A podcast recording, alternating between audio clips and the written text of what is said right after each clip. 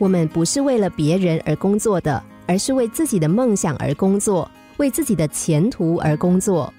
周围的环境不是我们的借口，心有多大，舞台就有多大。善待工作，善待自己，就能在人生的舞台上有精彩的表演。人们总是一边工作一边抱怨说：“为老板打工真是太累了，自己根本就是公司的赚钱工具，毫无乐趣可言。”不要以为我们是在为别人而工作，实际上我们是在为自己工作，为自己的成功搭桥铺路。有个辍学的孩子到城市里找工作，找到一份替快餐店送外卖的工作。他每月的薪水不高，工作又辛苦，高峰期一天得送六百份快餐。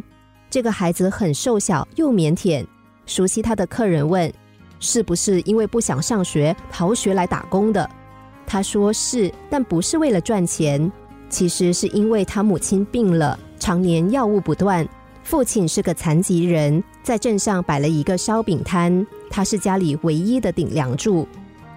这个孩子就在快餐店做事，他有过很多的新伙伴，但他们都做不长，少则一个月，多则三个月，都受不了那微薄的工资而跳槽了。他整整做了六年，从一个小孩长成青年。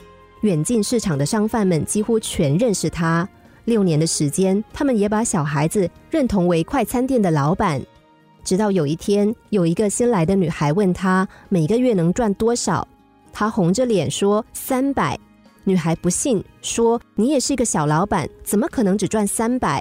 他说自己只是个送外卖的。有人惊觉，他的确是个送外卖的，六年前就是。但他们就是不明白，这孩子的眼中为什么只有外卖。几个月之后，孩子真的辞去了快餐店的工作，开了一家家政服务公司。家政服务公司成立很多，竞争激烈，不会有太多的生意。但他的公司却生意爆满，原因很简单：他在送外卖的六年中，认识了几千位生意人。生意人是城里最需要家政服务的群体，而他给他们留下了最好的印象。当他在城里开启第四家连锁公司，资产像滚雪球一样膨胀的时候，认识他的人都觉得不可思议。一个送外卖的孩子，怎么可能单枪匹马在无缝可钻的市场中脱颖而出呢？他自己说：“很少会有一个人送六年的外卖，在这个城市里有吗？”